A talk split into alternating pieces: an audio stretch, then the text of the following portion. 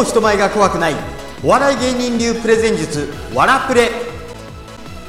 こんにちは。ザ・ニュースペーパーの桑山源です。今日は笑ってもらいやすいニュースと笑ってもらいにくいニュースの話をしたいと思います。えニュースの話かよ。俺別にニュースをテーマにコントやってねえから俺には関係ねえなとか思わないでください。まあまあちょっと我慢して聞いてみてください。僕はザ・ニュースペーパーというコントグループにてニュースをテーマにコントしています。で、えー、今からそうですね12年ぐらい前ですかね、えー、よくあるコーナーとしてその当時はフラッシュニュースっていうコーナーがあったんですよ。で1人1個何かニュースを選んで1分とか2分ぐらいで、えー、ショートコントみたいな感じでやる、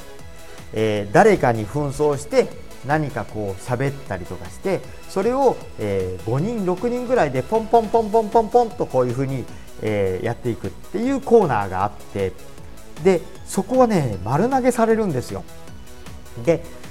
僕が体験したニュースでいうと2008年にパルテノン多摩っていうところであったんですね。で、えー、枠組みとしてフラッシュニュースのコーナーが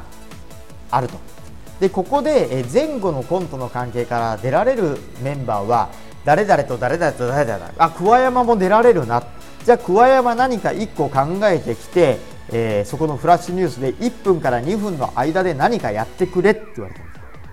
すで当日までネタ見せないんですよ。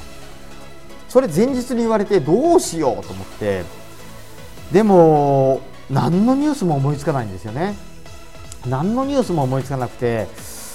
いろいろこう調べたんですけどまあ主だったニュースは全部他のネタでやられてるわけですよ。まだかぶってないネタで面白そうなニュースって何もなくてどうしようと思ったんですね。でパルテノン玉かって言って玉のニュースとかこう調べたんです。そしたらえ、2008年の5月17から5月18日のこの2日間でパルテノン多摩公演があったんですけど2008年の5月18日に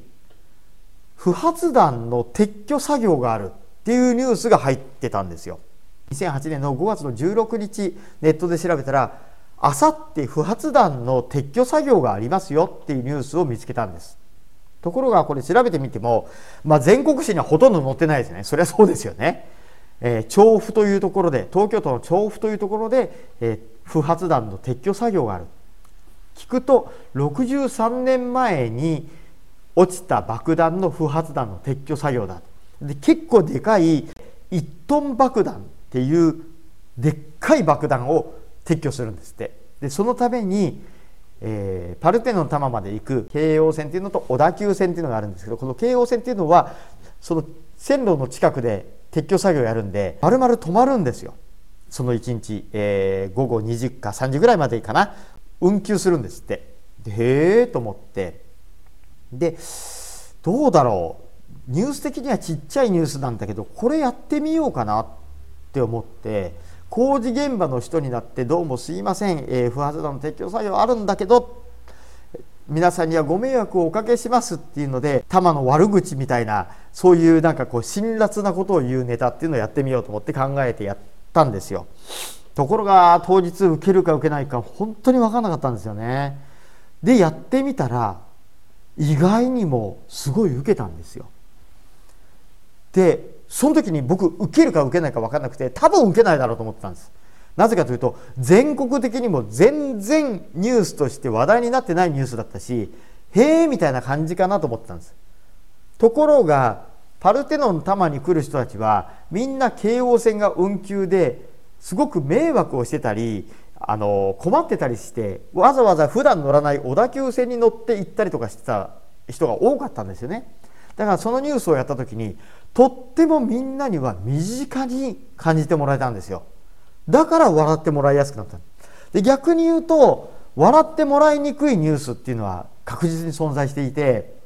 例えば一番顕著な例で言うと海外のニュースなんかは笑ってもらうのってものすごく難しいんですよ。だからトランプ大統領のネタとかオバマ大統領のネタって実はすごく難しくてよくあれであのクオリティまで持っていけるなって本当にすごいなと思うんですけど海外のニュースって身近じゃないからへえって一言になりやすいんですよ。例えば香港で起こったデモ2019年に香港で大規模なデモが起きましたけどそうデモがあったことは知ってるよと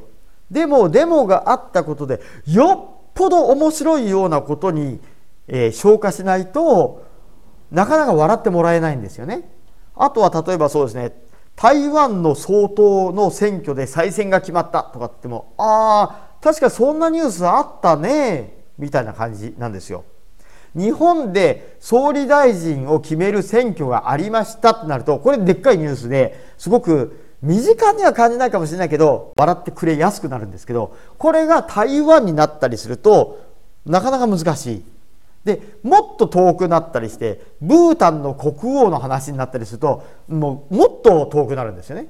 そういうふうに人は身近か身近じゃないかによって聞いてもらえやすくなるか聞いてもらいにくくなるかっていうのは決まるんです。でそれは僕らで言うと笑ってもらいやすくなるか笑ってもらいにくくなるかっていう話なんですけどっていうことを考えると話をする時にどうやったら聞いてもらえるかっていうのは聞いてくれる人にとって身近かどうかっていうのはすごく重要なポイントだと思うんですよ。でじゃあどうすれば身近か身近じゃないかっていうところになるかっていうとまず1個目は自分が話す内容と相手に興味があることをリンクさせられるかどうかタグ付けできるかどうかっていう話なんですね。でこのタグ付けの、えー、仕方とか理論はまた別の機会に話すんですけど今日話すのはじゃあ聞く人の興味のあることはどういうことですかっていうことを意識した方がいいですよっていう話なんです。いやそりゃそうだろうって思うかもしれないですけど意外とこれ忘れがちなんですよね。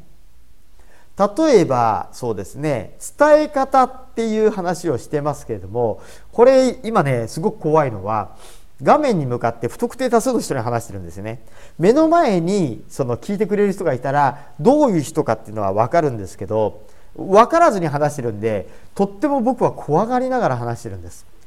で聞いてくれる人が例えばですよ小学生なのか女子高生なのかあるいは新入社員なのか50歳のおじさん管理職なのか。それから80代の方々なのか。これによってもだいぶ違うと思うんですよ。小学生に話す時にうん例えば興味があるなと思う話で最近結構僕息切れするんですよ。階段登っててもね、えー、膝とか腰も痛くなってきてねって話しても小学生には全然ピンときませんよね。逆に女子高生に話をする時に部下が最近何を考えてるかわからないっていう話をよく聞くんですけどねっていう話をしてもちんぷんかんぷんでしょでかといって今度80代の方々を目の前に話してる時にいやー、最近タピオカすごい流行ってるじゃないですか。原宿とかよりも今、新大久保が割とこう、女子高生の中心地って言われてるらしいんですよ。みたいな話をしても、はあ、みたいな。それよりも巣鴨のトゲ抜き地蔵の話してくれよみたいな話になるじゃないですか。相手がどういう人たちかっていうことを把握してどんなことに興味があるのかってことをリサーチするっていうのはとっても大事なんですよね。でこれはマーケティング用語で言うとペルソナって呼ぶんですってペルソナペルソナってゲームにもなってるんですけどペルソナっていうのはもともとはギリシャ語で仮面っていう意味なんですってギリシャ人がギリシャ悲劇とかをやるときに仮面をかぶって演技した。この仮面のことをペルソナって呼んだんですけどそこから転じて人の人格とかを表すっていう言葉になってマーケティング用語ではそこからさらに転じて自分がサービスを提供する時の顧客の中で一番重要な人物モデルのことをペルソナって呼ぶんですって。ですから聞いてくれる人がどんな人たちなのかってことを想像してどんな年代なのか性別は趣味は生活様式はみたいなことを想像してじゃあ何に興味があるんだろうってことを想像して調べてあるいは聞いてそれでその興味のあるところの話から自分がしたい話をタグ付けして話をするとすごくスムーズに流れるような展開にもなりますしそれから聞いてもらいやすくなる。今日はどうやったら話を聞いてもらいやすくなるかそれにはペルソナっていうものを意識して相手の興味のあるところから話をする。そのためにはリサーチが必要だよという話をしました。今日の話はここまでです。それではまた次に違う話題でお会いしましょう。今日はどうもありがとうございました。